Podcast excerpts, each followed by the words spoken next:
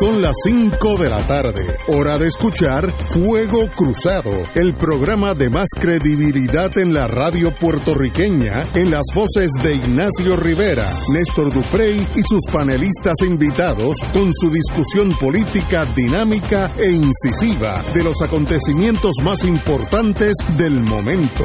Fuego Cruzado comienza ahora.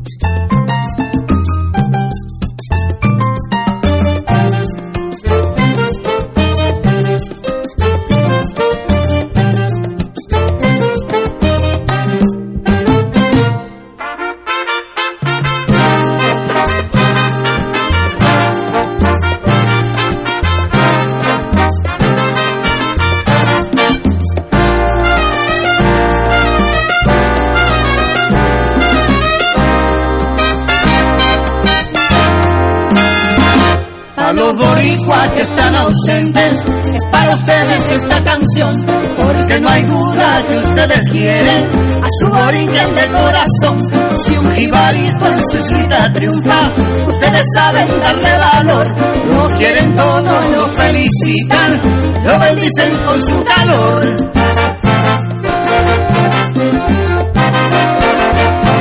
Boricua de la ya, Eso sí que son boriqueños, Boricua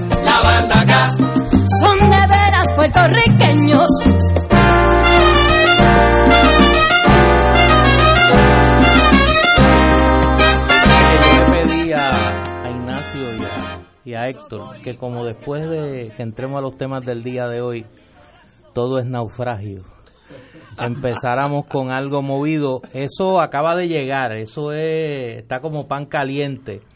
La banda, la Big Band del maestro Humberto Ramírez, eh, acaba de sacar un disco con la música de el maestro César Concepción cantando Dani Rivera que para los que no lo saben fue cantante de la orquesta del maestro César Concepción para allá para la década de los 60. Así que eh, eso es el preámbulo de un concierto que va a dar eh, Dani con la banda grande del maestro Humberto Ramírez el próximo 5 de octubre, sábado 5 de octubre, en el Centro de Bellas Artes de Caguas. Mañana vamos a tener aquí a Javier Santiago de la Fundación Nacional para la Cultura Popular eh, que va a hablar un poco de esa actividad, pero queríamos darle un, un anticipo de lo que creo que es una gran grabación. La voz de Dani, pues no hay que no hay que defenderla, se defiende por sí sola.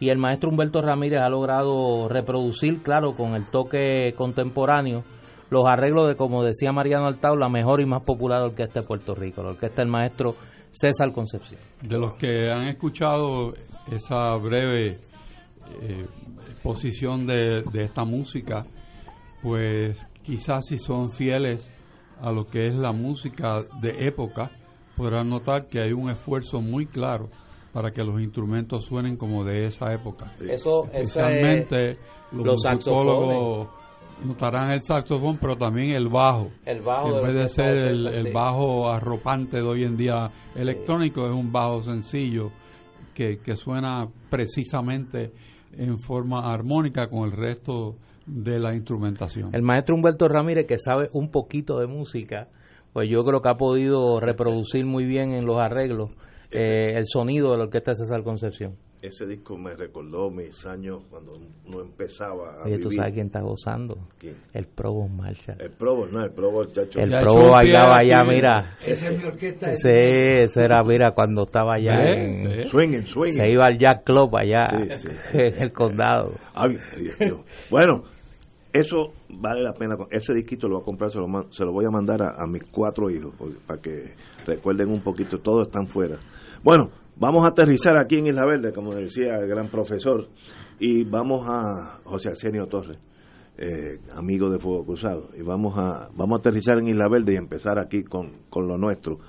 Ayer sucedió algo que nunca había sucedido en este programa, que Néstor comienza a hablar de Canóvana y una plaza y el comandante Casilla y yo trato de detenerlo porque yo parto de la premisa que esto es lo que llaman Trump fake news, que algún, algún malandrín tiró se hizo pasar como, como periodista de verdad, y eso pasa en la vida, hoy con la electrónica no es, no es imposible que pase.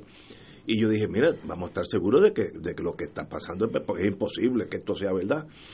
Pero como la cuarto email que recibo de mis amigos, me doy cuenta que es verdad. Entonces me fui en una depresión total que apenas hablé ayer porque yo me quedé sin habla. la cantidad de gente que, me, que me escribió a mí y a la compañera Marilu Guzmán, que en honor a la verdad fue la primera que, que comenta esto, porque cuando Marilu está comentando yo estoy recibiendo la foto eh, y la gente que escribió preguntando si esto era cierto, yo creo que comenté ayer al aire, si no lo comento hoy, eh, el amigo Aníbal Acevedo Vilán me escribió en medio del programa y me dice que tú estás vacilando, eso no puede ser verdad, eso tiene que ser un meme.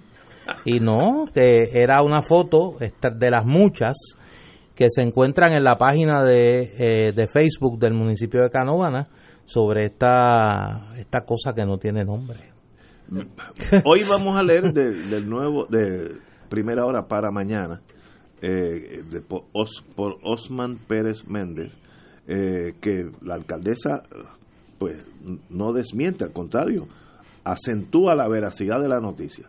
Cito, la alcaldesa de Canóvana, Lorna Soto, le salió el paso a los que, según ella, son unos hipócritas y usan una doble vara para juzgar a las personas del país. Esto dada la controversia que se ha suscitado tras proponer nombrar un parque del sector Las Lomas de su municipio, Canóvanas, a nombre de Ángel Pérez Casilla, uno de los, de los oficiales involucrados en los asesinatos del Cerro maravilla. Soto explicó que la construcción del parque a un costo de 300 mil dólares empezó en el 2012 bajo el mandato de su padre Chemo Soto y que cuando el banco gubernamental recogió los fondos del municipio se paralizó. Ahora, cito ahora a la alcaldesa, a la señora alcaldesa, ahora en el 2019 estamos dando continuidad con otro propósito, pero se le dejó el mismo nombre, expresó la primera la, la alcaldesa de Canóvana. Casillas, el comandante Casillas trabaja, trabaja en el municipio de Canóvana en obras públicas en el, de, en el Departamento de Desperdicios Sólidos hace 27 años. Está perfectamente rehabilitado, yo no tengo dudas sobre eso. Eh, eh, esto, ese no es el uso, pero voy a seguir leyendo. Soto llamó hipócritas, la alcaldesa llamó hipócritas a los que están arremetiendo contra él y cuestionó por qué hay una doble vara para juzgar a unos y otros, juzgar al jíbaro de Canóvanas, que es el comandante Casilla. Preguntó, además, si acaso no tiene derecho a rehabilitarse, ¿por qué para unos sí y otros no? La líder del PNP en Canóvana mencionó de ejemplo, el preso político Oscar López y el ex baloncelista y recién integrado al Hall of Fame, José Piculín Ortiz, personas que también han tenido problemas con la justicia y ahora son vistos como héroes. Esto fue hace 42 años, lo de Maravilla. Hay que ver lo que ha hecho en los últimos 30 años. Es una buena persona, muy humilde y muy querido. Quizás él mismo diga que no quiere esta controversia para la comunidad porque él vive allí y decide que no le pongan el nombre. Por su parte, eh, eh, la señora que estoy leyendo y tratando de no, perder la, Por su parte, la ex, eh, el ex alcalde y padre de la señora alcaldesa, Chemo Soto, defendió la gesta de su hija, ya que según Pérez Casilla, según él, Pérez Casillas es el mejor empleado que ha tenido, sin quitar mérito a los otros. Trabaja mucho y recordó que solo lo acusaron de perjurio y que todo se archivó. Eso no es correcto jurídicamente. Que hable la comunidad de Carómana. La comunidad es la que tiene la última palabra, no un grupo de izquierdistas y otra gente de que está hablando por ahí.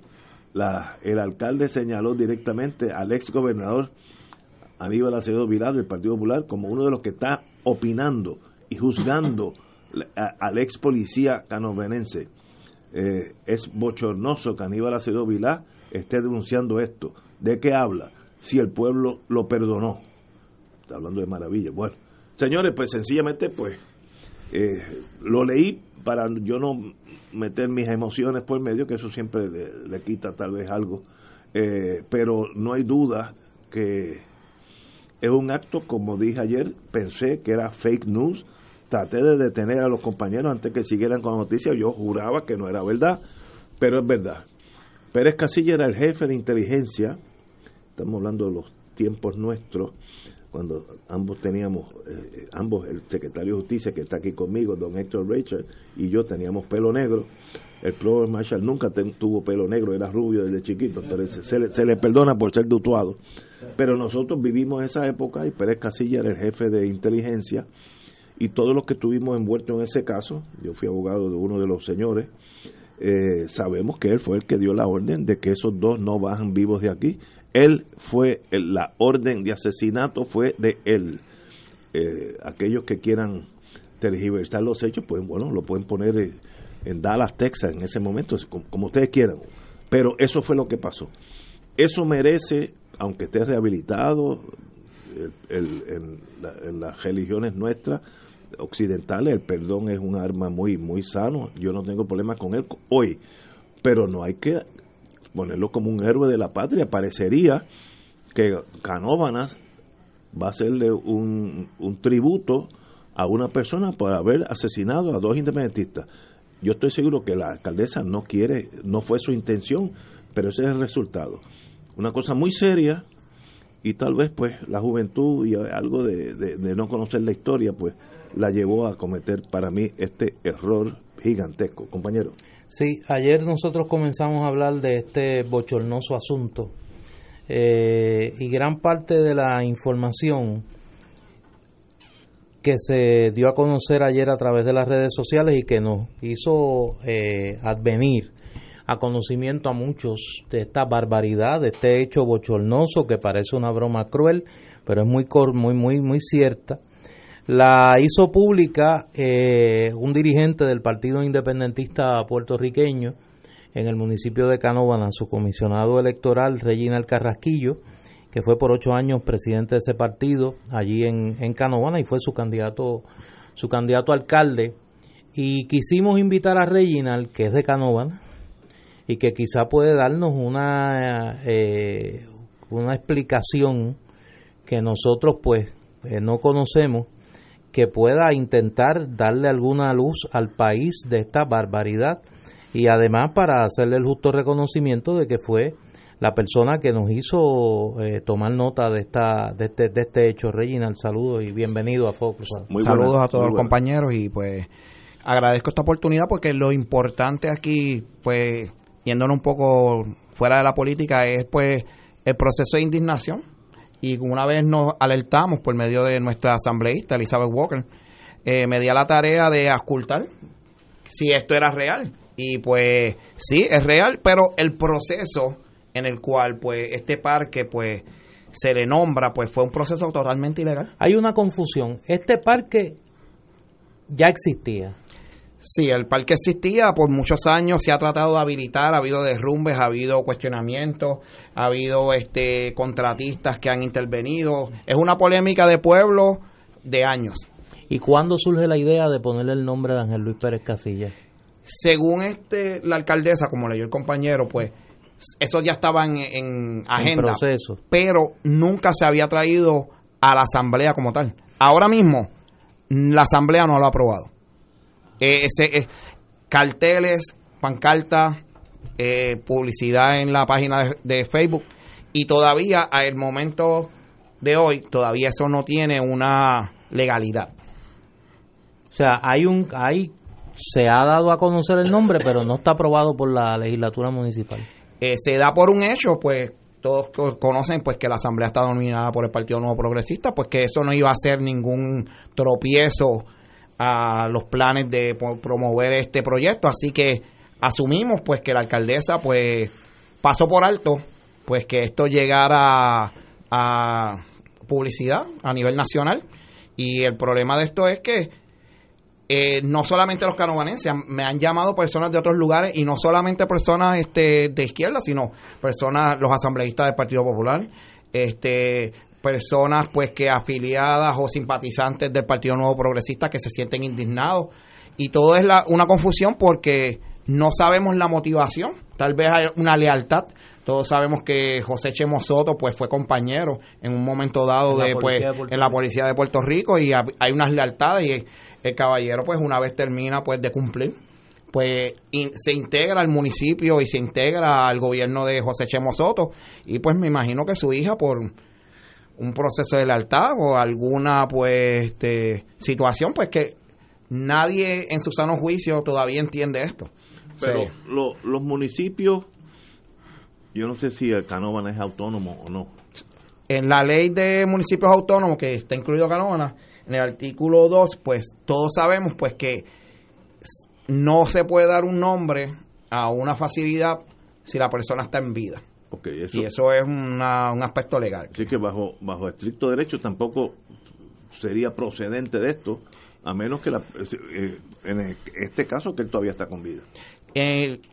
yo me orienté con el licenciado Denis Márquez y él pues inclusive en su comunicado de prensa él plantea de que de seguir este proceder eh, llegará a los tribunales. O sea que es una controversia que está pues comenzando porque es algo que pues no, no, no se había dado algo así. A lo que tú te refieres, un anuncio que ha la delegación legislativa del PIB, Juan Dalmau en el Senado y Denis Marque en la Cámara, que van que están dispuestos a acudir a los tribunales para detener que, que se le coloque el nombre de Pérez Casilla a este parque. Y sabemos pues todo lo que significa este, este señor Pérez Casilla en cuanto al independentismo, a la persecución, al proceso de las carpetas, a todo el proceso en la historia de Puerto Rico que es nefasto y no y no quiero politizarlo porque lo que es como cuando hubo las protestas del verano del 2019 fue algo orgánico.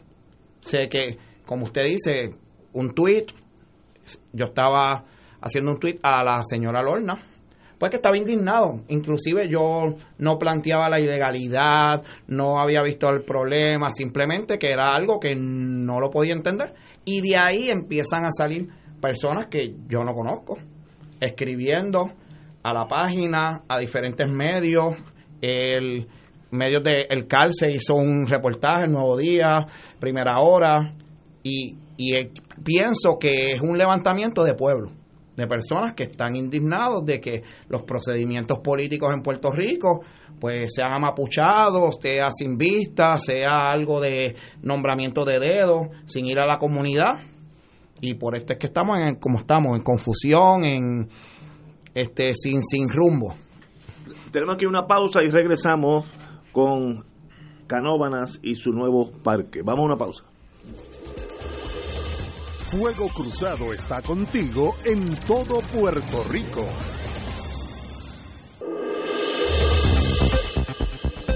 Y ahora continúa Fuego Cruzado.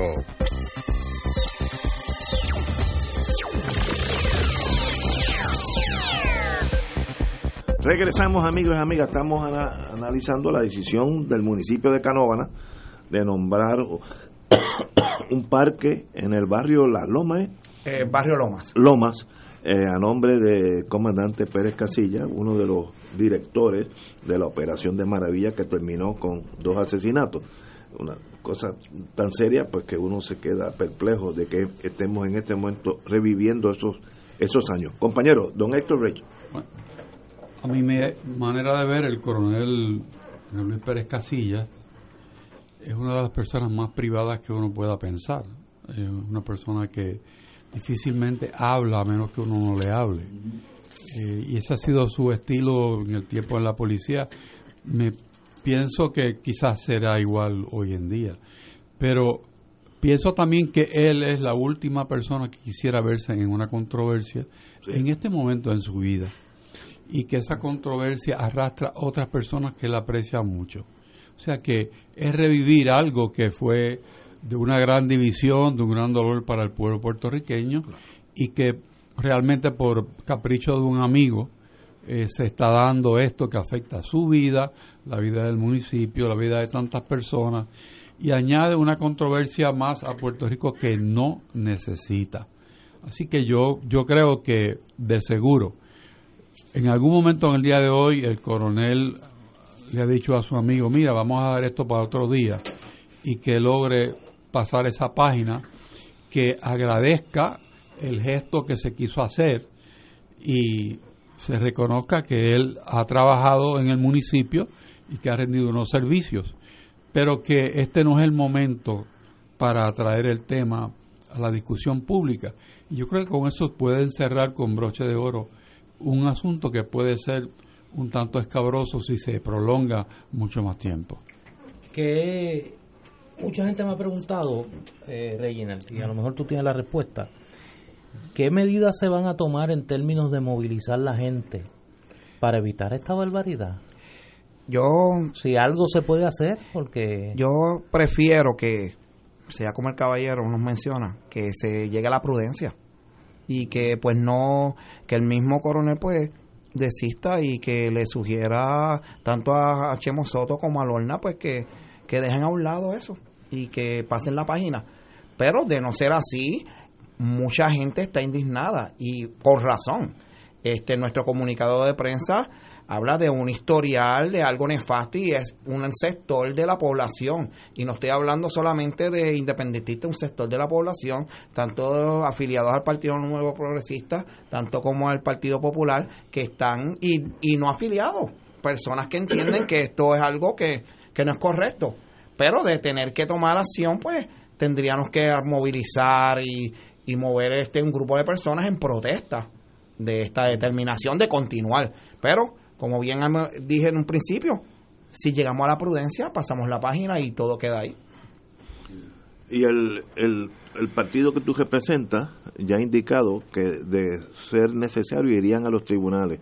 Eso es, eh, eso es correcto. Por la cuestión legal. En la cuestión legal, porque es una afrenta, no solamente este a las personas de esta generación, sino a las personas que han luchado y las personas que estuvieron envueltos en esa persecución, porque este señor no solamente está vinculado al caso Maravilla, sino también al proceso de carpeta, que fue un poco también tedioso, que mucha gente pues no está viendo. O sea, todas estas personas que fueron perseguidas dentro de una democracia también están afectadas, y es como decía el caballero hace unos minutos, muchas personas, hay muchas sensibilidades dentro de este proceso, que tal vez por ignorancia, comentaba Duprey que por ignorancia de, de la alcaldesa, pues procedió, pensaba que era algo folclórico, un señor de barrio. Es que yo tengo que achacarle a la ignorancia el equiparar el caso de Piculín Ortiz con el caso de Pérez Casilla.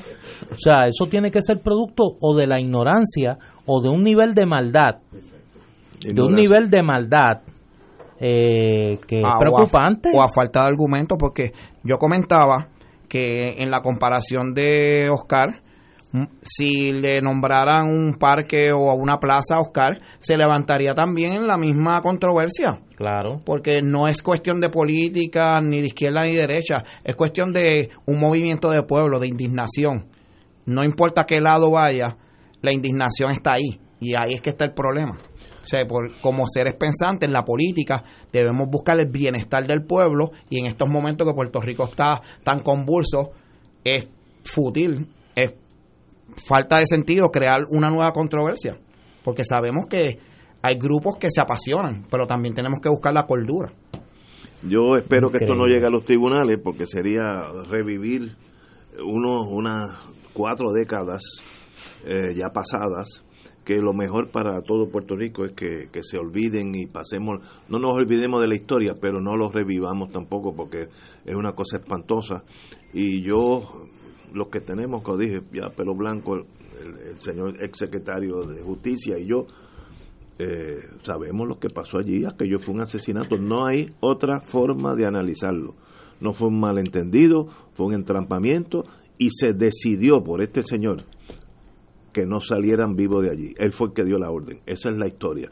Si lo quieren nombrar, hacer una estatua, mire, pues para eso es que ella es alcaldesa y, pagará las consecuencias o legales o jurídicas de esa decisión o, políticas de esa decisión, pero no hay duda que él fue el hombre fuerte en, el Cerro Maravilla. Yo tengo que pensar que en Canóvana hay decenas de personas, atletas, maestros, servidores públicos, eh, personas de la, del mundo religioso.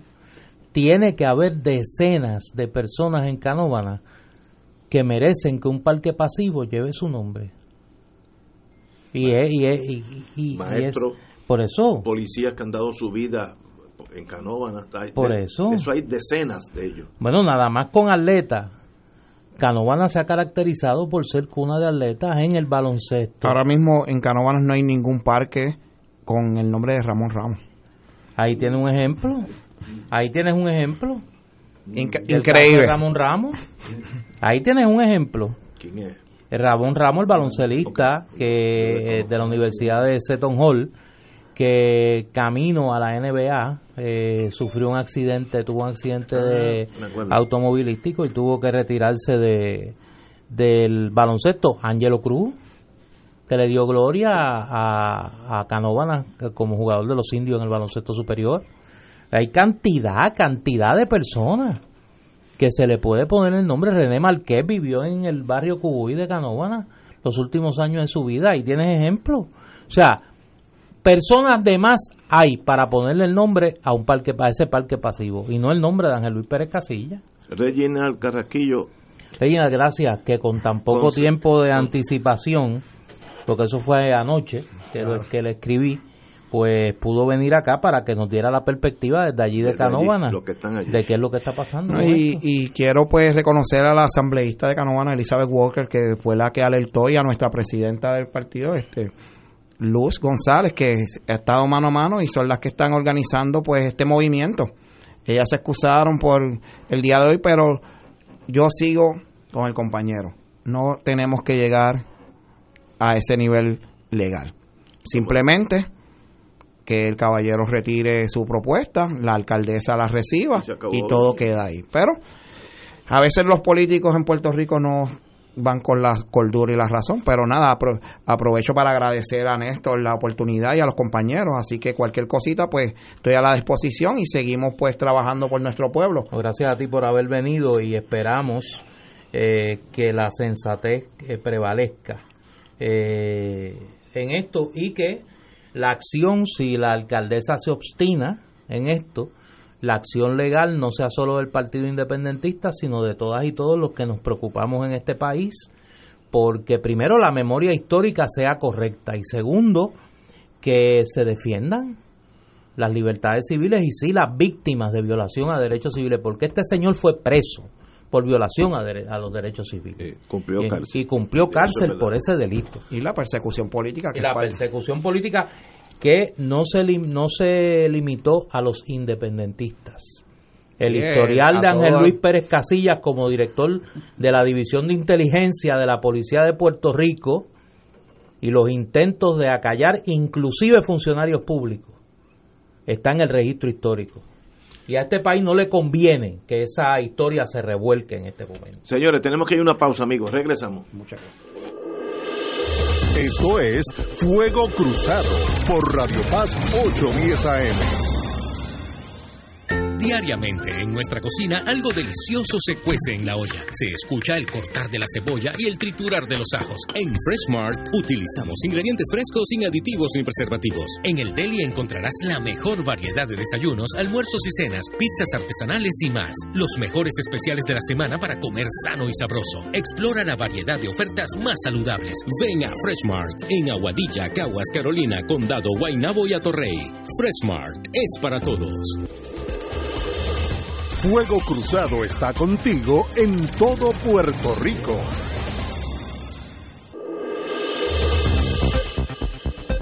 Y ahora continúa Fuego Cruzado.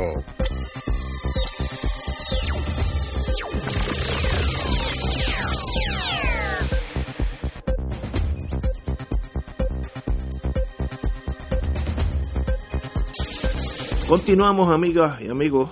Eh, vamos a continuar dándole follow-up a esta crisis en Canova, vamos a ponerlo así, eh, eh, porque de verdad que es una noticia que raya en lo incomprensible. Pero vamos a pasar la página. hay una... No podemos pasar la página, No, vamos va- a hablar de otros temas. Vamos a hablar de otros temas, muy Pero bien. la página no la vamos a Estoy- pasar, eso es lo que en inglés se diría I stand corrected, estoy corregido. Muy bien. Los abogados Irán Rivera López y Oriol Campos Hernández eh, tienen unos contratitos en la Cámara de Representantes, que parece que es la Cámara de Representantes de, de Kuwait, que le zumban a la manigueta. Eh, como todos saben, la- el Wilma Maldonado Arrigoitía indica que el, el sueldo promedio en Puerto Rico de los empleados públicos es 24 mil dólares al año, pero estos dos señores, Irán Rivera López y Oriol Campos Hernández, tienen la facultad de facturar entre hasta 39 mil dólares al mes. Ellos ganan en un mes más de lo que una maestra o un policía gana en un año, a cambio de servicios legales de como eh, representación, este, asesoramiento, yo no sé de qué, eh, eh, la asesoría. Ocho legisladores han requerido los servicios de Irán Rivera López, quien hace tres semanas registró una compañía. La consultoría, siete representantes y una comisión conjunta se reciben los servicios de OC Strategy Advisors de Oriol Campos Hernández. El trabajo que estoy confiado que algún periodista va a lograr es por 39 mil dólares al año, al mes. ¿Qué hacen estos dos seres? Díganme cuántas veces fueron a corte, cuántos memo- memorándum hicieron. Eh, el compañero Richard tiene un bufete que tiene un montón de gente trabajando full time y, y allí nadie gana 39 mil dólares al mes. Eh, y sencillamente, ¿qué le añaden ellos de servicios prestados a la Cámara para que ganen 39 mil dólares al mes? O sea, ¿qué servicios dan? Eh, un piloto de la Iberia que coge un avión en Madrid, lo aterriza aquí y luego sigue, sigue para Buenos Aires, eh, ¿gana 39 mil dólares al mes? No. Pues mire, señores, eh, cierta cordura en algún momento tiene que arropar a Puerto Rico porque si no vamos por un sendero eh, de, de la hecatombe total y, y le damos, reforzamos a aquellos eh, norteamericanos en el Congreso que dicen esa gente no se puede gobernar porque tienen razón. Nosotros estamos haciendo el, el caso, el, el memorándum para impeach, para darle a Puerto Rico, impugnar a Puerto Rico, se lo estamos dando nosotros los hechos. ¿Qué hacen estos señores cada 30 días para merecer ese sueldo? De verdad, yo estoy totalmente perdido y me gustaría que alguien, periodista investigativo, eh. ¿Qué hicieron estos señores el mes pasado para haber cobrado eso? Don Héctor. En el mundo de la educación y en el mundo de las empresas, de los bufetes, uno establece una gerencia para lograr objetivos o para lograr resultados.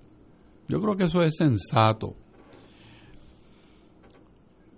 Y cuando uno ve el trabajo, el producto de la Cámara de Representantes, ya sea en proyectos de ley, en resoluciones de investigación, en investigaciones, en posiciones públicas, en expresiones con contenido, en trabajos en horarios extendidos, funcionamiento de comisiones, preparación para vistas. No podemos decir que hay una gran calidad o un gran producto. Entonces debemos preguntar, ¿qué amerita si el resultado es así de pobre que se le esté pagando a dos personas por asesorar yo no sé cuántos legisladores, porque no es uno solo, y con un esquema, vamos a decir, de, de lluvia, ¿no? Porque los contratos se amarran a nivel de la presidencia y entonces se hace que se nutran de los presupuestos de los distintos legisladores, que algunos de ellos dicen no saber cómo es que eso se logró y tampoco saben qué trabajo han hecho para ellos, sino que dicen este es el sistema y vivimos con él. Y entonces uno se pregunta, bueno, vivimos con él, no, viven de él dos colegas, porque las fotos que han circulado se ven muy, muy interesantes, muy elegantes, en unas posiciones que se ve que tienen mucho poder, eh, muy bien vestidos, este, a la usanza de esta época.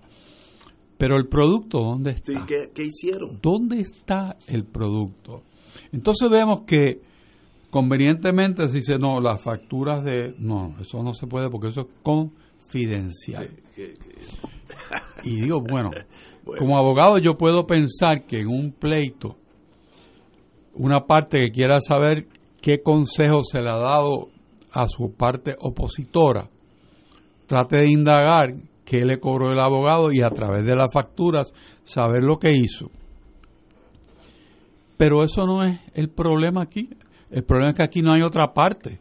Aquí está el pueblo de Puerto Rico, que es el beneficiario, supuestamente, de este trabajo, que es el dueño de la información, y hay unas personas, unos burócratas, que para defender su propia espalda, están cobijándose en una cosa que puede que exista una ley, un reglamento que declare eso, pero eso no aguanta un empujón llegando al tribunal. Yo creo que en la oficina de la Secretaría ahí mismo se queda, porque son fondos públicos, e información pública, es información pertinente y que para nada tiene una cobija de protección por confidencialidad. Yo no. ¿Por qué la negativa de compartir la información si no hay un problema? Exacto. ¿Es una razón de principio? Lo dudo mucho, porque en ese ambiente no hay muchos principios. Ahí lo que impera es lo que es accesible, lo que es conveniente para el que está en el momento disfrutando del poder. Así que yo creo que estas personas que todavía quieren vivir como si el verano del 19 no existiera, yo creo que están escribiendo su propia sentencia como dinosaurios, como aves de extinción y que están optando por no recibir el respaldo del pueblo puertorriqueño para lo que sea, porque este pueblo está indignado, este pueblo se volcó a las calles en contra de esta pantomima, de esta tomadura de pelo, de esta falta de transparencia, de esta poca vergüenza. Vamos a una pausa, amigos, regresamos con Fuego Cruzado. Fuego Cruzado está contigo en todo Puerto Rico.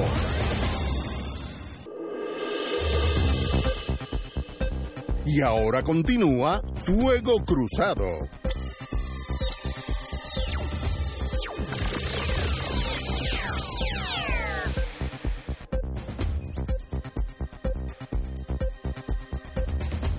Regresamos a Fuego Cruzado, compañero. Todo tiene una explicación.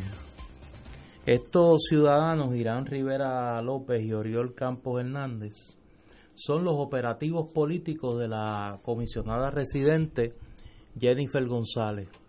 Son sus personas de confianza y desde muy temprano en sus carreras, como dice este señor eh, Irán, Irán Carlos Rivera López, soy un bebé de la legislatura.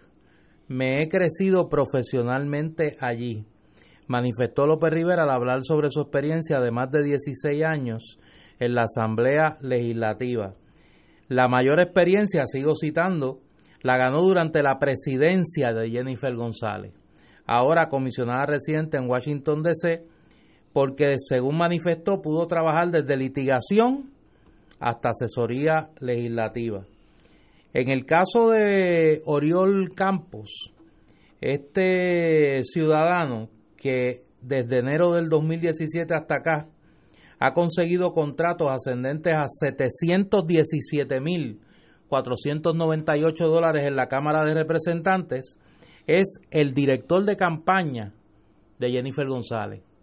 Tan cerca como el verano pasado, eh, Oriol Campos hizo unas expresiones sobre unas pancartas que se desplegaron en el expreso de Jennifer González, gobernadora.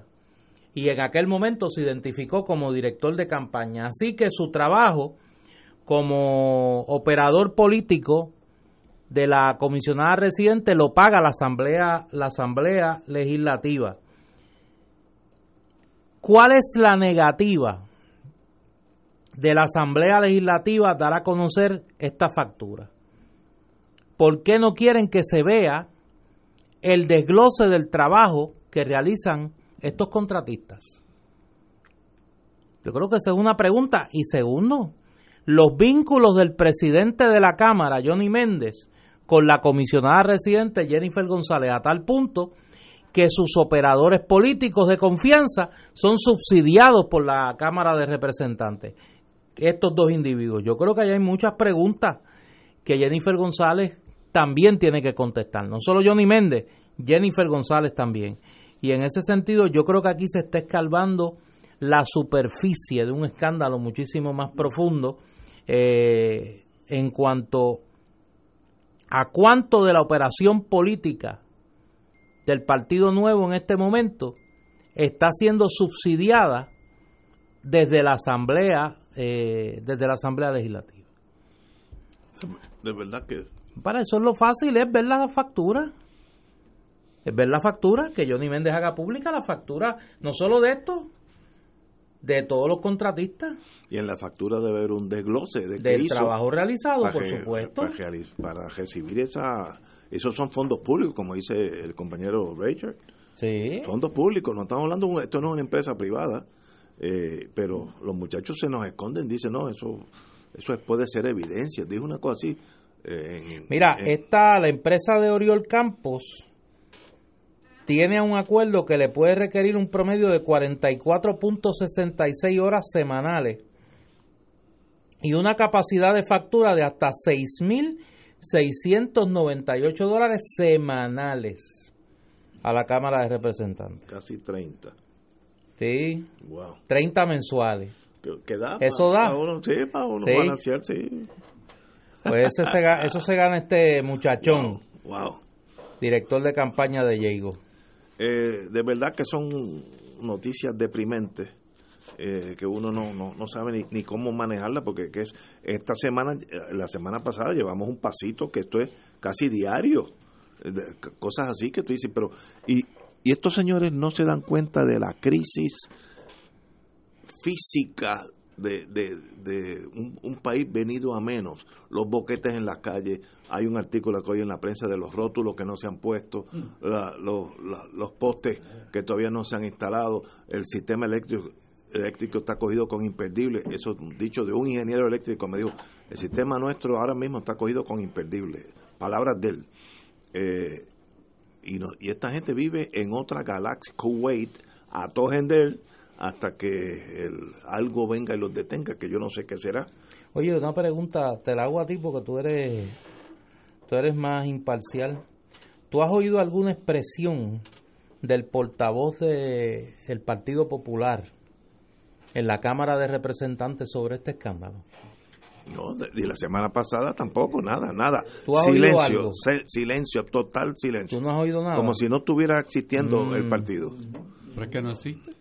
Ah, bueno, entonces el problema soy yo que todavía pienso que está por ahí dando bandazos. Puede ser que ya, ya pasó de ser, no, no, no hay, como tú dices, un país de un partido único. No, no, el régimen de partido único, pero yo hago la, hago la pregunta porque cuando venga el planteamiento de que esa, esa minoría se quiera proyectar como una opción de cambio, hay que tomar nota de que estas barbaridades no han dicho absolutamente nada. Absolutamente, absolutamente nada. Y eso pues es una radiografía, a menos que ellos también estén impar y delicto envueltos en el mismo traqueteo. Entonces, pues entonces se, se, entendería el silencio, ¿no? Pero en esas estamos. Oye, ah, Oye, buscando aquí me envían el bufete extendido. Este ciudadano Oriol Campo y su firma OC Strategic Advisors Ese es de los nombres que a ti te No, no, eso, eso chacho, Mira, eso- Tú piensas que es Pentágono, sí, una, sí, una que eso oficina es del un Pentágono. bufete de Ah. muchos abogados. Tiene un contrato que está vigente desde septiembre del 2019, desde este, mira, este es fresquecito, hasta el 30 de junio del 2020, por 72 mil dólares con el Departamento de Hacienda también. O sea que el hombre asesora Sí, sí. cuarenta y pico de horas semanales Allá. a la Cámara y tiene tiempo para asesorar al Departamento de Hacienda ahora y bajo la incumbencia de Raúl Maldonado tuvo 144 mil en contratos en Hacienda. Y él es un experto en contribuciones. Bueno, parece que él es un que- todoterreno. No, no, ese. eh, mire. Eso es como decía aquel, desde un lavabo hasta un planchado, lo que sea. Bueno, señores, ese es el Puerto Rico de hoy. Antes de ir una pausa. Oye, ¿qué es de la vida de Raúl Maldonado? No, yo no sé. Y del hijito, Yo el hijito talentoso. dejaron. ¿Tú has sabido de esa gente? Lo único, lo único que yo El chat, lo único que dejaron fue el chat. y lo único que yo recuerdo en la radio fue cuando el hijo Maldonado, hijo, le llamó corrupto al gobernador Rosselló y, y eso hace como dos meses, tres meses y desaparecieron. Esa es la vida, ¿no? ¿Qué será de ellos? eh? Son noticias por una semana y entonces se lo ¿Estarán traga por la ahí tierra. hablando? Se lo traga la tierra. ¿Estarán hablando por ahí? No, yo no, no, no tengo la menor Están idea. Ahí hablando. sí que yo no sé. Señores, tenemos que ir a una pausa, amigos. Fuego Cruzado está contigo en todo Puerto Rico.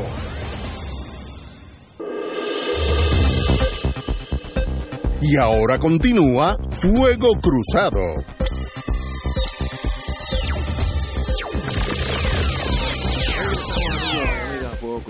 Oye, eh, de paso, déjame desde ahora excusarme con las amigas y amigos radioescuchas de Fuego Cruzado, porque este próximo viernes no voy a estar aquí, va, va a estar eh, mi querido hermano Luis Vega, que sí se ha expresado en la Cámara en contra de estas barbaridades de las aujas de contratos allí, porque vamos para Mayagüez.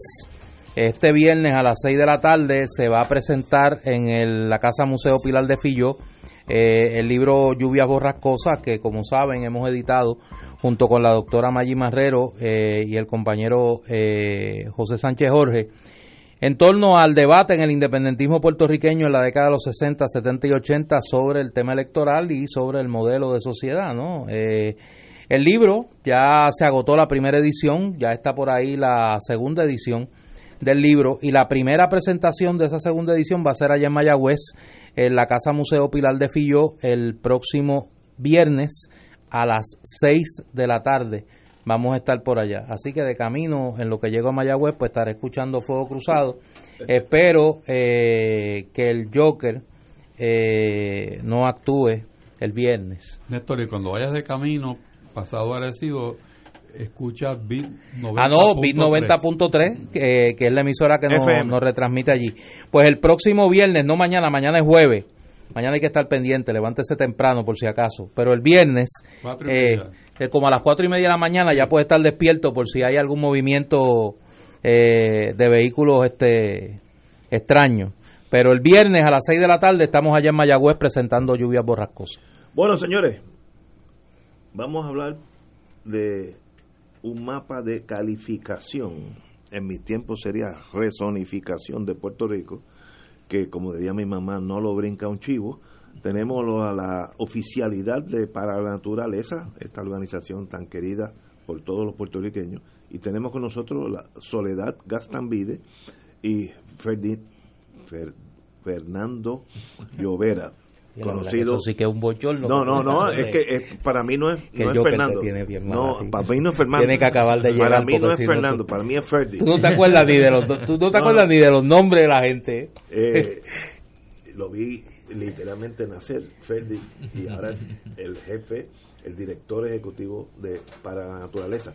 Bienvenidos los dos. Bienvenidos ambos. Gracias, gracias. Díganos, cuando las- los abogados empiezan a cambiarle los nombres a las cosas que quieren esconder algo. En mi tiempo era la, eh, la zonificación de Puerto Rico. Ahora se llama mapa de calificación. ¿Qué es eso? ¿Qué legislación viene o no viene? ¿Por dónde estamos? Pues sí, mire, en efecto es, una zonificación, es, un, es una determinación de qué eh, actividades se pueden llevar a cabo en un lugar específico, ¿no? Eh, pero quisiera, Ignacio, este, eh, empezar un poco diciendo que hace varios años atrás se trabajó por, bueno, se trabajó por muchos años en realidad eh, eh, para hacer un análisis eh, de toda la isla. La Junta de Planificación lideró esto. Hubieron varios intentos, de hecho, para llegar a lo que se convirtió en el primer plan de uso de terrenos de Puerto Rico. ¿no? Y todo ese proceso, nosotros participamos, estuvimos más de siete años haciendo mucha investigación, basándonos en datos científicos para, para llegar a a la parte de conservación, que es la que nos compete a nosotros, ¿no? Y, pudimos eh, suplirle a la Junta de Planificación eh, las áreas que eran esenciales o imprescindibles proteger para lograr que Puerto Rico sea sustentable, que tengamos las aguas, que tengamos los, los, servicios eh, eh, para poder tener una agricultura, para poder tener turismo, etcétera, ¿no? O sea que hicimos todo ese análisis y se llegó después de muchos años y varios intentos a un plan de uso de terreno. Ese plan de uso de terreno se ha convertido, ¿verdad?, en el plan maestro que deben seguir todos los sistemas subyacentes de, de ordenamiento, eh, como planes territoriales, etcétera. Eh, así que lo que estamos viviendo ahora es que a pesar de que, se, que tenemos ya ese plan maestro eh, de, de, los usos de los terrenos, la Junta de Planes, con un muy buen propósito, trata, ¿verdad? bajo una ley que se del 2017 que se ordena hacer una consolidación, o sea, hacer una... Eh, ¿Cuál es la palabra? Eh, uniformar. uniformar y reducir más de 300 eh, diferentes calificaciones que habían en diferentes planes, en diferentes lugares, ¿no? O sea que es un buen es una buena intención de, de tratar de simplificar y de que todo los, el sistema de, de ordenamiento territorial use una misma sistema de zonificación. Eh, lo, que lo que ha sucedido es que eh, ese, ese proceso no ha eh, en realidad seguido ese fin porque lo que se han hecho cambios significativos a las calificaciones. O sea que lo que se hace como una equivalencia, en realidad pues se ha cambiado en algunos casos drásticamente el uso de terreno mediante esta, esta el sistema propuesto. ¿Y, con qué fin? Para que sean más comerciales, haya más construcción. ¿Qué es lo que busca el legislador o, el, o el planificador? Bueno, eh, eso habría que preguntarlo allá, pero obviamente eh, el, gobierno, pues eh, obviamente es, eh, el propósito y debe siempre funcionar logrando, ¿verdad? Representar adecuadamente a todos los intereses que hay envuelto en la ciudadanía, este y no a unos pocos. O sea que la idea y la idea de todos estos procesos de participación pública eh, es precisamente eso, oír, a, oír al pueblo. Lo que pasa es que ya viene un plan eh, previamente hecho que, que eh, indicándose que no va a tener cambios en los usos de terreno, cuando en realidad nosotros hicimos un análisis y identificamos que hay 1.38 millones de cuerdas afectadas y cambia, en donde se cambia el uso de, de terreno. Pero eso es eso es una cuarta parte de Puerto Rico. Un 61% de Puerto Rico. Puerto Rico tiene 2.2 millones de cuerdas. O sea que, eh, entonces cambia todo. Exacto. Entonces el, el problema es que eh, al anunciarse esto públicamente como, como unas equivalencias que no tenían impacto eh, de cambio de uso de terreno, pues no es así. entonces eh, se va a estar aprobando ¿verdad? unas calificaciones, unos usos de, terreno que pueden afectar a todos los ciudadanos de Puerto Rico, no tan solo a las áreas de conservación. En el área de conservación nosotros ya hicimos un estimado que eh, reduce eh, las áreas protegidas en, en casi 100.000 cuerdas menos. Este, y, eso pues después de un proceso de muchos años, de mucho estudio, de mucho análisis que se llegaron, se llegaron a ese plan de uso de terreno, pues vienen aquí y, se trata de cambiar sin eh, tener el proceso adecuado, sin ser, sin haber la transparencia que se requiere. Yo creo que ya eh, el pueblo de Puerto Rico en, en, julio eh, dio un mensaje claro ¿no? de que se requiere eh, una transparencia, requieren que le hablen directo, que le hablen claro. Y yo creo que hay que revisar este, este proceso, eh, empezarlo de nuevo, eh, porque ya la cantidad de errores, nosotros calculamos hay casi 18 errores procesales y sustantivos en el proceso, que lo estamos sometiendo, ¿verdad?, como parte de nuestros comentarios, pues requiere básicamente comenzar este, este plan, este, este, este trabajo nuevamente. Eso te iba a preguntar, ¿qué qué se puede hacer y quién lo puede hacer. O sea, si fuéramos a revertir este proceso, ¿quién tiene la facultad para revertirlo? El proceso lo lleva a cabo la Junta de Planes, o sea, que la, Junta la propia Junta pudiese hacerlo, pero la gobernadora es la, que tiene que firmar esto eventualmente para hacerlo eh, que tenga fuerza de ley. O sea, que es la gobernadora en última instancia es la que eh, debe eh, solicitar, ¿verdad? Estudiar esto, observar los errores eh, procesales que, que, no dan el debido proceso de ley y que, y que se vuelve a empezar el proceso eh, de una forma correcta. Y tiene la facultad, además de firmar, de no firmar y revertir. Correcto. Pero como uno es abogado, pues uno tiende a pensar que todo es vía legislación. este mapa de calificación no tiene que volver a la legislatura, va a la fortaleza. Sí, porque lo que lo, lo que le da la obligación a la Junta de Planificación sí es una enmienda a la ley de reforma de permiso y le dice tienes que consolidar, tienes que reducir, tienes que cambiar el reglamento conjunto. No dice que tenía que hacer este mapa, o sea que hay un asunto de cómo la Junta ha interpretado, ¿verdad? Ese, ese mandato. Pero una vez ya se le da el mandato, pues eh, directamente a Fortaleza. Así que muy no es imposible que sencillamente si nadie se queja pase y ella lo firme estamos y mucha gente va y mucha gente va a sufrir cambios en su vecindario en su eh, colindancia este, y, y, puede afectarle su calidad de vida y su derecho a disfrute de su propiedad al final del día.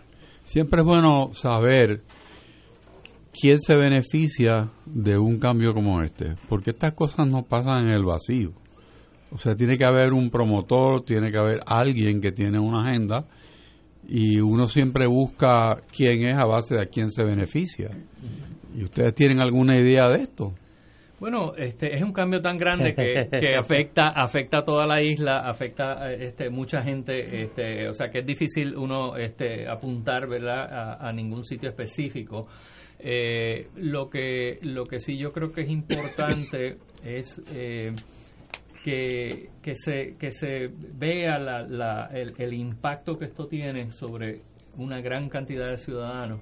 Eh, y, y, siempre, muchas veces, y un poquito contestando, es que hay siempre está, eh, todo esto se justifica o se, o se este, apoya eh, indicándose que esto es necesario para el desarrollo económico. Bien, pero por ahí es que quiero ir, porque esa, eso desarrollo económico es en las costas, es en los terrenos agrícolas, es para que haya más carreteras en sitios donde no puede haber, porque hay eh, partes protegidas. O sea, esto no es un... Puerto Rico es pequeño, todo el mundo sabe lo que pasa. O sea, ahí tiene que haber un énfasis que propulsa que esto se haga. Hay cambios en las costas, hay cambios en, la, en las áreas agrícolas, en las áreas de conservación. O sea, hay, cambios en... Los cambios son sustanciales. todos lados. Y esos cambios son para que esas tierras estén más, propensas a ser comercializadas, que se construya, que se... Eh, en el caso, por ejemplo, de conservación, esas 100.000 cuerdas que estaban este, ¿verdad? Este, establecidas, que era, eh, tenían una protección eh, ecológica, pues se le quita. O sea que sí, o sea, ya sea en algunos casos eh, se cambia agrícola, en otros cambios se, se cambia a industrial, a vivienda, etcétera, ¿no? O sea que que sí se le quita protección a favor de unas actividades que no son, obviamente, no respetan el valor ecológico del lugar. y ustedes han puesto la posición de ustedes para la naturaleza por escrito, cómo, cómo ellos se enteran del, del pensar de ustedes. Sí, para el miércoles 24 estaremos sometiendo todos nuestros comentarios con ejemplos eh, concretos ¿no? de, de, de, cambios ¿verdad? que se han realizado que no han cumplido o que no cumplen ¿verdad? Con, con, las, con las calificaciones eh, compatibles ¿no? Eh, y también con un sinnúmero de errores procesales que se señalan. Por ejemplo, no hay un este memorial explicativo. la Junta tan solo puso un mapa con, los, con, lo, con las calificaciones nuevas eh, y, ni siquiera la ciudadanía tiene la capacidad de comparar eso con las calificaciones anteriores. Entonces, nosotros hicimos ese proceso, sacamos ahora una, una herramienta que está en el, en el Internet, está disponible al público para que vaya y pueda mirar el área que le interesa, eh, que tiene un interés particular, eh, y ahí puede ver las calificaciones anteriores y las nuevas y saber el, y conocer el cambio, porque lo que presenta la Junta no da esa información. lo, que sería en el futuro, no lo que es ahora. Y no hay forma de, saber. ¿Cuál es, ¿Y cuál es la dirección? ¿Cuál es la dirección? pln.org. P de Pedro, P de, L de Loma, Loma, N, de, Néstor, de naturaleza, mejor PLN es la abreviación de para la naturaleza. PLN. Punto. N de Néstor. ORG. Organización, org. Forward slash. slash. Ajá. Guía, calificación. Calificación. Eso te lleva a un espacio donde te explica cómo utilizar el mapa y te da el enlace para entonces acceder al mapa como tal. Cuando ustedes radiquen la posición de ustedes. Eh, les pregunto si es un documento público o como para, para que nos hagan llegar copia a nosotros. Sí, sí, completamente público, claro. Una vez que ya esté radicado, pues si es público, nos gustaría tener copia de eso. Perfecto, Este, y eso es, hasta el miércoles hay tiempo para quejarse, sino cometer comentarios. Como dicen en la boda, callen para siempre, ese tipo Oye, me escribe, me escribe una persona que conoce, que ha seguido muy de cerca este proceso. Voy a leer el mensaje tal y, tal y como me lo envía. Lo más grave de los cambios propuestos es que se están proponiendo cambios a los usos de terreno sin haber incorporado en el análisis los nuevos mapas de áreas inundables desarrollados por FEMA y adoptados oficialmente por el gobierno de Puerto Rico en abril de 2018. Es decir, estaban disponibles hace más de un año y los han ignorado. Y como dice quien me escribe, no hemos aprendido nada de María. De hecho, eh, todo esto también se remonta a la aprobación del reglamento conjunto, que eso ocurrió en junio, donde de facto redujeron todas estas calificaciones y en ese reglamento crean lo que se supone que sea un, distrito sobrepuesto de riesgo. Y uno de nuestros comentarios, de hecho... ¿Qué es, un distrito sobrepuesto de riesgo? Es básicamente un, una un nuevo criterio a la hora de dar permisos, donde establece que existen variedad de riesgos en, en un lote. Incluyendo inundación. Eh, como no se ha creado el plan todavía y no se ha creado el distrito sobrepuesto, pues todavía no podría decirte qué y cómo la Junta de Planificación está considerando eh, hacer como criterio, pero debe de incluir, yo asumo que inundación, eh, susceptibilidad a deslizamientos y posiblemente también a, daños por, por terremotos, también podrían ser manejadas de tsunami, hay mucho riesgo. Yo voy a hacer una pregunta que puede sonar idiota y admito el, tono que puede tener. En el desarrollo de estos cambios al plan, ¿se consultó en algún momento a entidades como el Fideicomiso de Conservación, a entidades que llevan eh, todos los años posibles, incluyendo la comunidad científica del país? Eh, primero insistiendo que se aprobara un plan de uso de terreno, y segundo, trabajando en ese proyecto que no fue un proyecto de la noche a la mañana, fue un proyecto que tomó décadas. ¿Eso se hizo o esto es un... Se sentaron dos o tres y decidieron, mira, vamos a abrir la pluma por aquí y olvídate del Siguieron los procesos mínimos requeridos de, de sacarlo para vista pública y comentario. El reglamento conjunto premaría una versión y después una segunda, pero la mayoría de la gente no sabe que es un reglamento conjunto, así que... Por eso para todos los efectos no. no, lo no no. no se nos consultó este eh, y no sabemos a otras organizaciones que la hayan consultado o sea que desconocemos. Eh, las vistas públicas se llevaron a cabo entre el 15 de julio y el 24 de julio. Mientras eh, el país estaba en la calle protestando. Un momento en que obviamente estaba el país estaba de hecho nosotros tuvimos aquí recuerdo al planificador eh, José Rivera Santana. Y cuando él nos planteó que ese proceso estaba en curso, nosotros no lo podíamos ni creer aquí porque decíamos, pero ¿quién va a estar pendiente a eso? Además que es un periodo sin protestas eh, por la renuncia de, de Rosselló, es el periodo de vacaciones tradicional del país, la segunda quincena de julio. Así que se le ve la costura a la bola. Y yo creo que ya esperemos que esto de verdad sea el vestigio de la forma que hacíamos las cosas antes y no de la forma que debemos estar haciendo las cosas hoy en día. Estamos Dios te oiga. Yo lo escucho. Yo me acuerdo hace cuando Edward Koch era el alcalde de Nueva York, de eso hace 30 años, no sé. Más o menos. O hace 30 Década de años. los 70, 80, Yo por ahí. viajaba mucho con, con la General Eléctrico, Pueblo, uno de esos dos. Y estaba en Nueva York y yo lo vi en un programa, aquel alcalde tan... ¿No viajaba con tu otra alma no, mater? no, era- no. Allí, a Nueva York no, iba. No, no, Nueva York no. Era privado. Era, sí, allá no iba. Y este alcalde dijo, eh, su estilo que era muy escen- escenográfico, eh, la presión que él tenía constante, que tenía el municipio de Nueva York, de la ciudad de Nueva York, para acomodar algún interés eh, económico, una esquinita de Central Park solamente porque ahí podemos hacer un clase condominio alcalde y va a recibir cua- 14 millones de dólares. eh, eh, él dijo, mire, de las tentaciones constantes es, no dijo buitre, eso lo digo yo, los buitres que están en New York City, que si los dejan aplanan Central Park, Bueno, mira, uno de ellos Y llegó a ser presidente. bueno, exacto. Y, y esto es el mismo a nivel islam, isla nuestra, es que hay intereses que lo que le gustaría es eh, todas las urbanizaciones que caen en el yunque. Si, si me das eso a mí, ingeniero civil, con un bulldozer, puedo hacer 14 edificios allí y si una vez que lo hace se acabó el yunque, porque eso es one way. Eh, yo me acuerdo de un ingeniero que lo quiero mucho. eh, que vivió conmigo con en, en el mundo corporativo conmigo muchos años. Dice tú sabes el hotel que podemos hacer en el morro como él es como él es un civilista eh, es un, ingeniero civil. Eh, pero sabe la vista las Tenía habitaciones que, decía podríamos ¿Qué campo de golf más lindo se podría hacer aquí en el Morro? y esto es este mismo caso. Hay que tener mucho cuidado porque la presión de aplanar el yunque lo que decía Edward Koch de, de, de Central Park es la misma pero este es nuestro este es nuestro juego Les pregunto, a aquellas personas que quieran expresarse, que quieran demostrar su, su objeción a todo esto, ¿qué pueden hacer?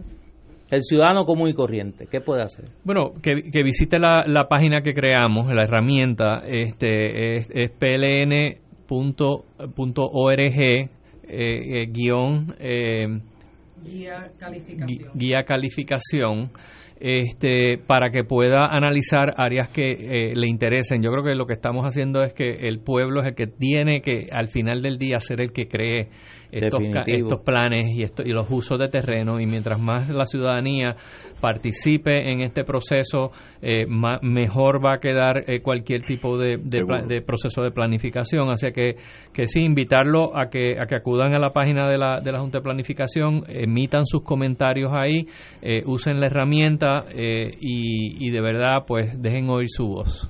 Y una vez se acabe el 24, el proceso de comentario público, creo que no se deben bajar la guardia y posiblemente entonces dirigir los esfuerzos tal vez a la gobernadora pidiéndole que por ¿Verdad? favor no apruebe, y, que no y lo ahí brinque el escenario a la gobernadora Exacto. Eso le iba a preguntar. Es una buena idea.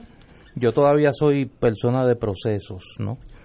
Eh, aunque tengo unos amigos que me critican de que soy muy positivista en eso. Una vez el 24 termina el proceso en la Junta de Planificación. ¿Cuánto tiempo tiene la gobernadora para actuar?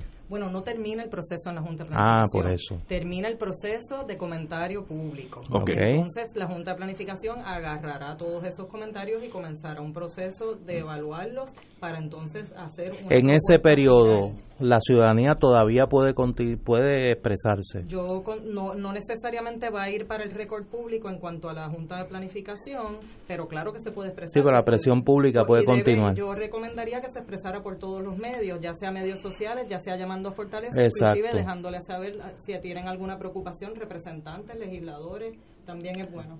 Y una vez la Junta envía el, el plan a la gobernadora, la gobernadora, como en el caso de los proyectos de ley, tiene un término de tiempo para actuar o es indefinido?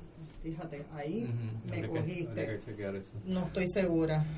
Yo tenía un profesor que me decía que yo era bueno en las preguntas, no en las respuestas. Señores. Pero ya hay más de 5.000 eh, comentarios, ¿no? Wow. Este, no, sobre, ya sobre creo que ya van por 11.000 y pico. 11.000 comentarios y... En la página de ellos. En la página de y ellos. hay una petición también corriendo que ya va creo que como por 11.000 firmas también. Oponiéndose a, la, a, a- a que se apruebe el plan. Hay que tener, como dije, mucho cuidado de que ante la inmenencia de los problemas económicos uno empieza a transigir por lo momentáneo a lo largo plazo. Son dos cosas que chocan una con la otra. No, no, y parece que en ese sentido, por eso un poco pedí la intervención divina cuando, cuando Ferdi hablaba del tema de, de los cambios de estilo, porque aquí parece que la filosofía en cuanto a lo económico es la misma. Sí, ahora Y mismo. ya hemos visto la actuación con el tema del monopolio del puer- de, de Puerto Nuevo, ¿no? De dejar hacer, porque hay un imperativo de, entre comillas, eh, reactivar la economía. Señores, un privilegio tenerlos aquí. Cuenten con nosotros cuando se haga público el documento de ustedes, por favor, denos, Sí, de más está den- decir denos una que, copia. de más está decir que en este en estos días que la presión pues hay que aumentarla pues cuentan con nosotros aquí en Gracias. Fuego Cruzado Si no, urbanizan el yunque. Yo conozco a mis muchachos. No, muchachos. Tengan cuidado. Señores, vamos a una pausa, amigos. Fuego Cruzado está contigo en todo Puerto Rico.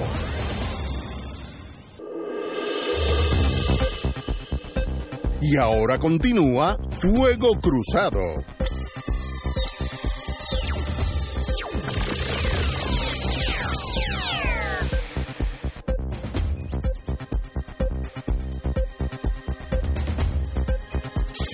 Señores, como todos sabemos, eh, este fin de semana va a pasar una tormenta al norte de nosotros, esperemos. climatológico Eh, este, sí, una tormenta climatológica, o sea, unas 120 millas al norte, así que lloverá, pero hasta ahora estamos ¿qué bien. dice el Pero la Guardia Rivera Costanera, Weather Service la Guardia Costanera que saben, mira que yo voy para Mayagüez el viernes dime eh, no, eso No eh, para allá. eh, No. no, tú estás bien. la Eh, climatológica no- no llega allá Eh, la Guardia Costanera ya puso el puerto de San Juan bajo condición X-ray. X-ray, diríamos en, adjunta, observancia, que hay que velarlo. Y dice básicamente que se espera para el domingo, este, podrían llegar eh, ráfagas hasta de 37 millas, que no es gran cosa. Pero cuando X-Rays sale al aire, los buques comerciales de más de 500 toneladas, que son los de pasajeros, etcétera, etcétera, eh, los grandecitos, ya deben hacer planes para salir del puerto, porque lo que puede destruir un barco es dar con el muelle constantemente, o tomar las precauciones para un plan de amarre seguro. Pero por ahora no hay inminencia de tormenta. Pero X-ray quiere decir, usando una palabra ¿qué de quiere decir eso? observancia, que, que est- estén Qué fino. Sí, sí, Sí, sí, este, sí. X-ray quiere decir, cuidado que eh, tenemos que estar atentos. Eh, y ese sería el domingo que pasa al norte nue- nuestro.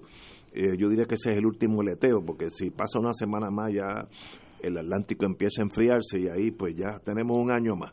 o sea que Este en términos el climatológicos según yo. en términos climatológicos Sí, sí. Es, ese fenómeno hay que velarlo el domingo El domingo es el momento. y antes No, antes no, antes no hay tormenta en Puerto ¿Tú Rico. crees que no va a pasar Como yo nada? siempre digo, si no hay causa, no hay causa. Sí, sí. mañana, mañana es jueves. Yo lo sé, no, no, no Sí, sé. tú no esperas nada. No, Se está acabando el mes. Se está acabando el mes. El verano se está acabando. El mes de la tormenta. Y van a confiscar, van a confirmar, a- mira, se me sale lo de confiscar.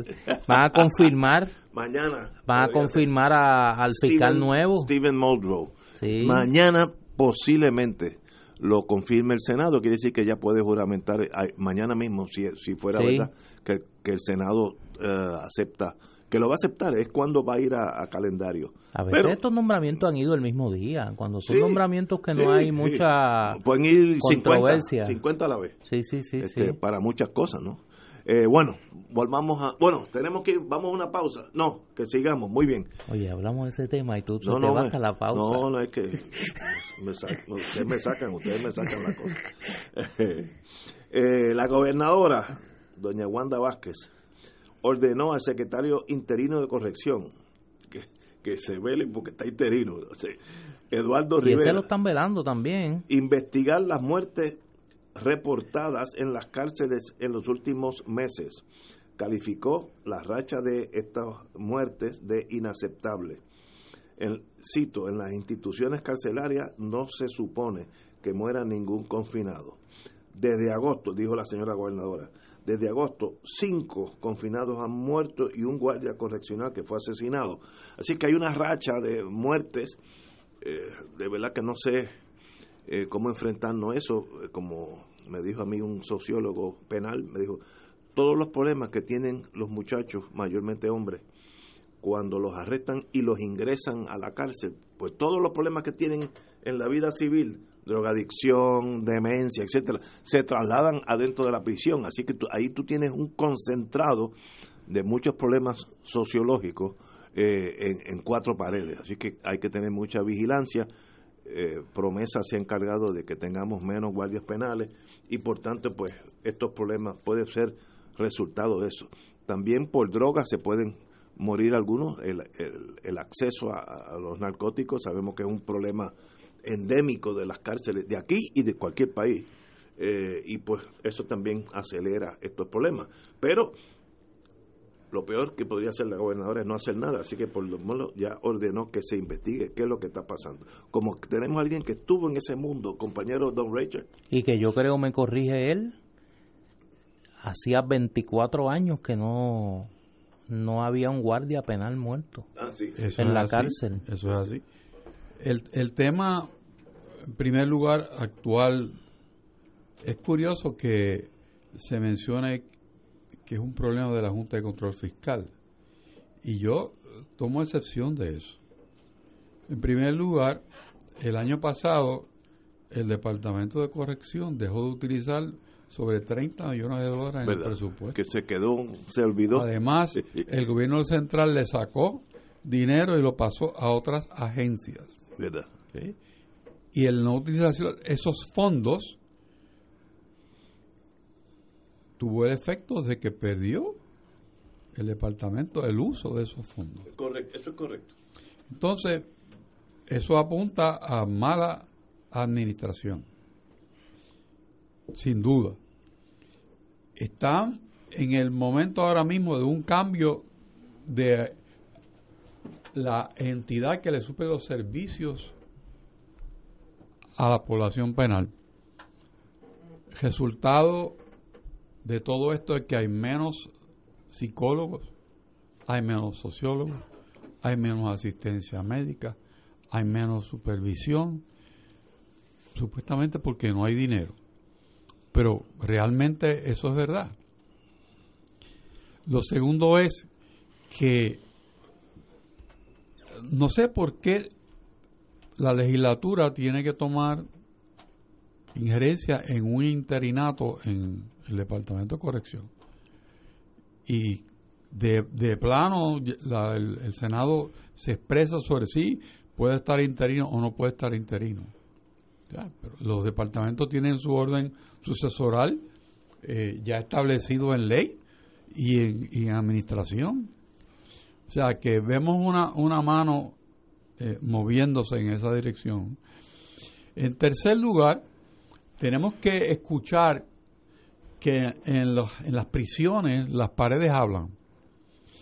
Y los, los, lo que pasa adentro, con un poco de suspicacia, cualquier persona que conoce el, la cultura del confinamiento y del confinado puede saber que probablemente hay alguna organización, algún montaje para entrar drogas o armas, algún montaje para sacar drogas o armas de la prisión. O sea, hay tanto y tanto y tanto que averiguar que el desconocer la historia nos hace volverla a vivir. Y esto ya Puerto Rico lo vivió. Eso durante un tiempo la prisión fue tierra de nadie, excepto cuando los propios presos se organizaron y crearon un sistema interior o interno de gerencia de la cárcel. y para entrar a las galeras los guardias tenían que pedir permiso. Pero separaron las muertes. Ahora lo que se plantea es que de alguna forma coherente e inteligente el Estado vuelva a tomar control de la prisión. De eso que estamos hablando. Y para eso se requiere conocimiento, voluntad y sobre todo mucho, mucho empeño en lograr estabilizar una situación que está totalmente fuera de control. Si veremos a ver los turnos en el sistema, a veces penalizan a unos grupos por otros, dándole turnos casi suicidas a los guardias penales. O sea, es que, ¿dónde está la gerencia? ¿Dónde está la administración pública? ¿Dónde está el compromiso con el confinado y con el confinamiento y el sistema? O sea que esto tiene que estar muy de cerca al Departamento de Seguridad Pública. ¿Eh? Entonces, por ahí tenemos que empezar a mirar esto, desde arriba hacia abajo, y un sistema perfectamente armonizado con ese de abajo para arriba de información. Porque hasta que no se logre aislar los focos que están produciendo esta inestabilidad, esto va a empeorar. Va a empeorar. Ya pasó más de una vez. Y el mirar para el lado, sacarle del cuerpo muchos retratos, muchos selfies, lo que produce es más muertes. Me dice una persona que está muy al tanto de este tema que un, un elemento que no se ha discutido es el, el aumento dramático en el consumo de drogas en las cárceles. Por eso Y que hay unos casos eh, de sobredosis, de muerte por sobredosis de opiáceos en las cárceles que es muy que es muy serio y que no se le ha dado la, la importancia que tiene. Al bajar el número de los trabajadores que tienen que ver con la salud emocional de los prisioneros. Correcto. No tener ya una persona de apoyo que los visita regularmente porque desaparecieron el nuevo contratista no tiene los mismos servicios. La tendencia es a buscar un escape y una solución al problema emocional y es en la automedicación. Exacto. Pero como tantos otros como tantos otros problemas sociales, este se esconde y aquí pues em, estamos viendo parecería ser que el resurgir de aquellos escuadrones de la muerte en las cárceles. En los años 70. De los años 70. al subir el consumo interno, quiere decir que hay un negocio muy lucrativo. Internamente. y quién se beneficia de ese negocio, hay que buscar por ahí. Exacto. Wow. Señores, tenemos que ir a una pausa. Vamos a una pausa y regresamos with Crossfire. Fuego Cruzado está contigo en todo Puerto Rico.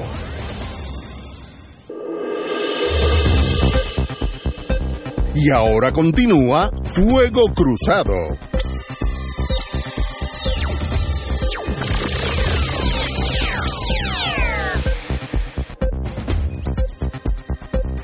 Regresamos, amigas y amigos, a Fuego Cruzado. Reporta, y es una información de último minuto, que pues obviamente habrá que ampliar más tarde, que eh, se incluyeron en la resolución de continuidad del presupuesto, el llamado ómnibus presupuestario en el Congreso Federal, fondos para el Medicaid, para Puerto Rico.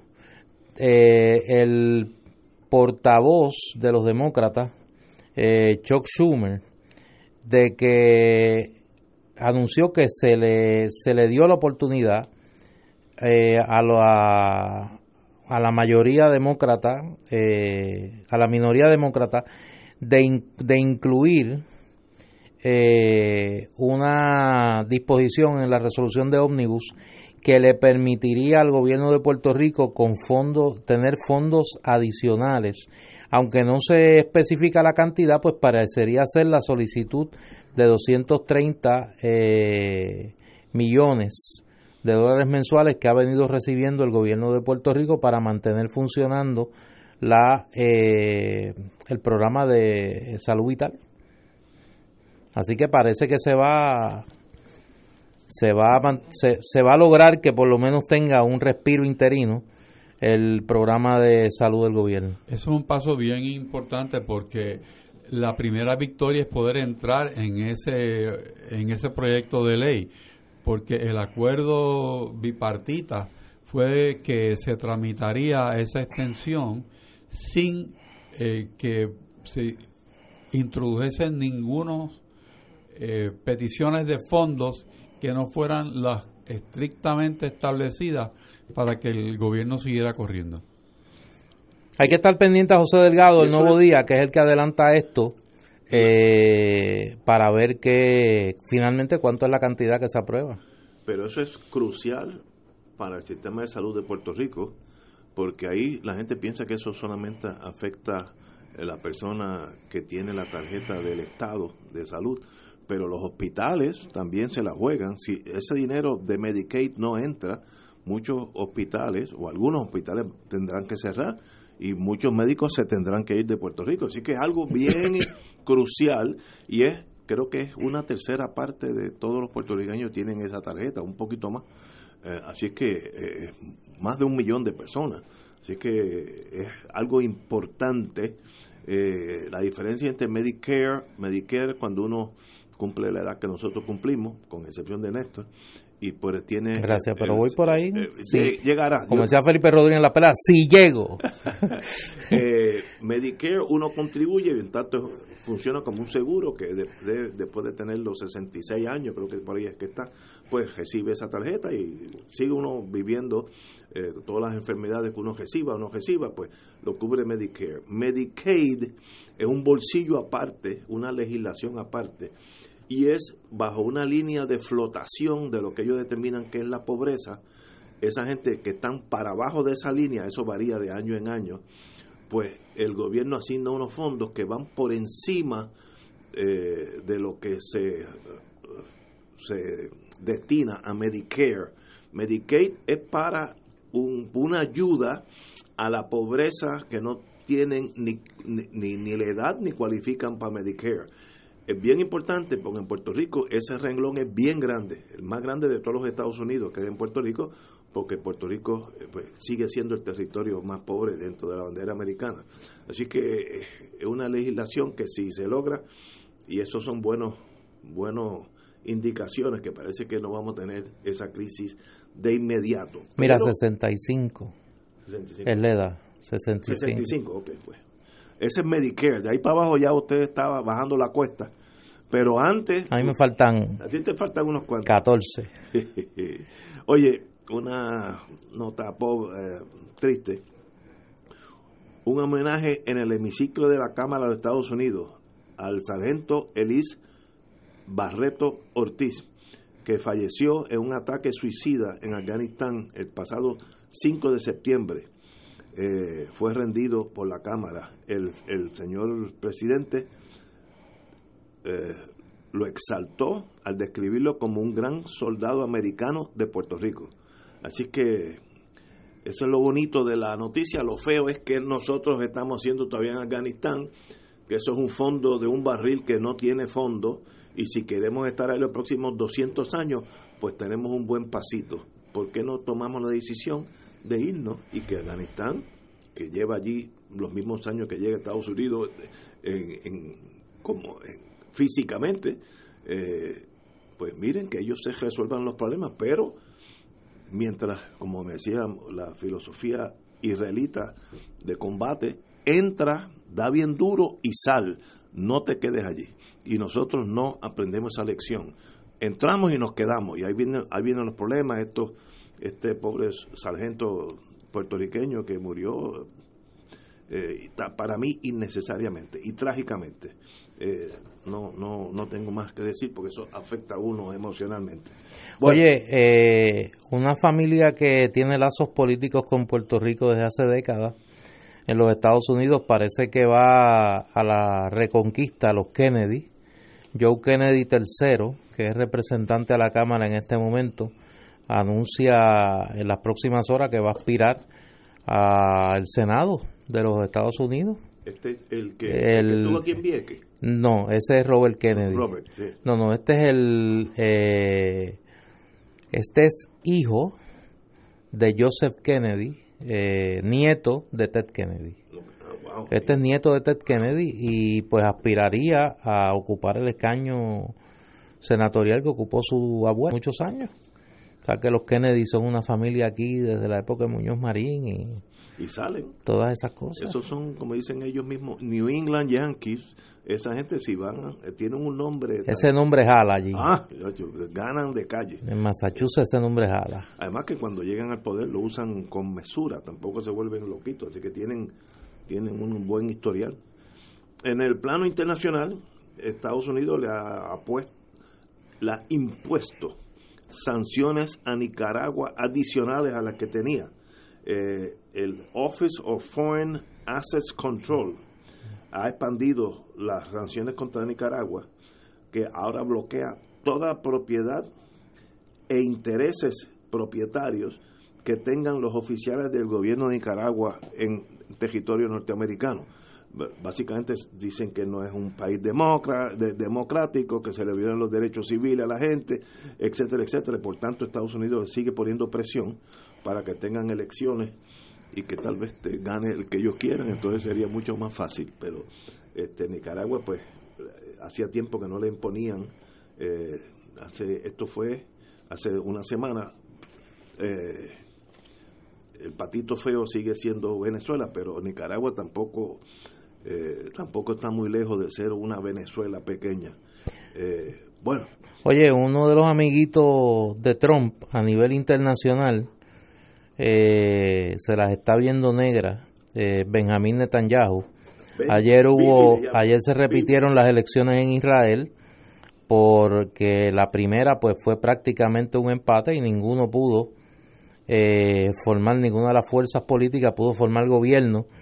Ayer se repitieron las elecciones y eh, el bloque de centro, Kaol Laván, que dirige eh, el general eh, Gantz, Otto Gantz, logró la, la mayoría por un escaño. Este, este partido, Kaol Laván, que es un partido nuevo de centro izquierda que dirige Benny Gantz, que es un general israelí.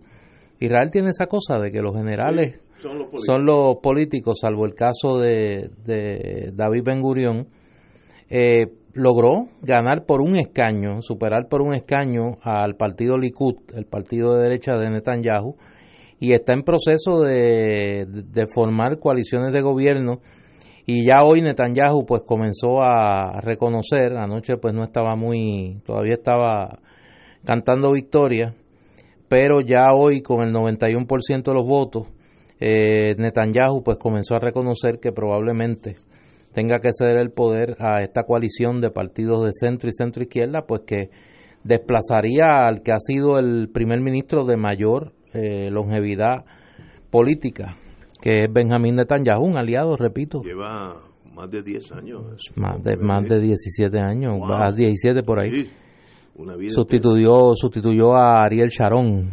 Ah, no, aquel no. Olmert a Ehud Olmer, que está preso por corrupción. Allí los corruptos van presos. Sí, allí, allí sí, sí, sí. Y no distinguen porque hasta la esposa de Netanyahu le, le hicieron también su... No, no, no, y aquí, el aquí hubo dos issues que de acuerdo a los analistas israelíes eh, son determinantes. Número uno, el tema de la corrupción. Este nuevo movimiento se logró proyectar como un movimiento contra la corrupción de la familia Netanyahu y del partido Likud y segundo, el aumento dramático de los escaños ganados por los partidos árabes en Israel. En Israel hay una población árabe considerable y señalan que el voto árabe israelí se movilizó en un número mayor que otras veces y que fue determinante, uno, para aumentar los escaños de los partidos árabes, que fueron la tercera fuerza política en esta elección, y segundo, como voto de castigo a la política de mano dura de Netanyahu. Así que parece que hay un cambio de época en, en Israel. Vamos a ver. Veremos a ver cómo eso afecta la relación con el gobierno de los Estados Unidos. Hoy ya hubo una expresión de Trump interesante. Le preguntaron sobre Netanyahu y él dijo que le daba mucha pena con Netanyahu, pero que la relación de Estados Unidos era con Israel. Muy bien. Muy bien. Así Muy- que bien se distancia, eh, se distancia un poco de, de Netanyahu, ¿no? Y este, el, ¿cómo, cómo se llama el, el nuevo primer ministro? Benny Gantz Gantz. eh, es general y general. es un general, Allá, en, en Israel, a diferencia es de- héroe de guerra Sí, y sí. todas estas cosas. Todos Tiene que los, serlo. No, no, allí, sí, sí, allí, sí. allí todos los hombres tienen que servir tres, dos años después de, de- en- cuando te gradúas de escuela superior y entras a colegio, antes que entres a colegio tienes que cumplir dos años, pero luego te quedas en la reserva hasta que cumplas 60 años. Así que Sí, pero ha Israel tenido un- figuras, eh, Sí. Rabin, Ehud Barak, Barak, eh, Ariel Sharon, Barak era el primer ministro de Israel y era el soldado más condecorado en combate en la historia de el Israel. propio Netanyahu. El Netanyahu, no, el- Su hermano es un héroe de guerra en, en Israel. Uganda, mu- murió en Uganda. murió en, un, en una operación En, militar en la operación aquella de de comando. Entebbe. de Entebbe, murió allí. Eh, y Netanyahu, po- pocos lo conocen, era el, co- el comandante de lo que ellos llaman el Punishment Battalion, el batallón de castigo, que el nombre lo dice todo.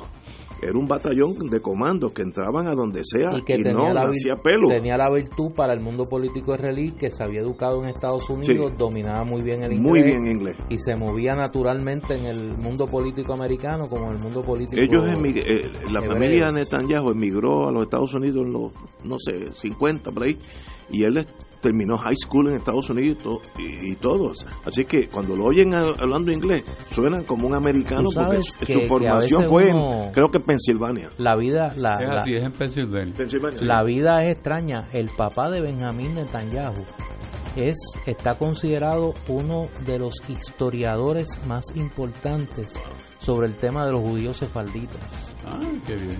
Es una autoridad el doctor Netanyahu sobre ese tema y, y pues ya tuviste cómo le salió el hijo Señores, tenemos que irnos, así que mañana estaremos aquí a las Mañana es 17. jueves, mañana es jueves. sí Sí, todo el no, día. tú tranquilo Vamos a una Oh.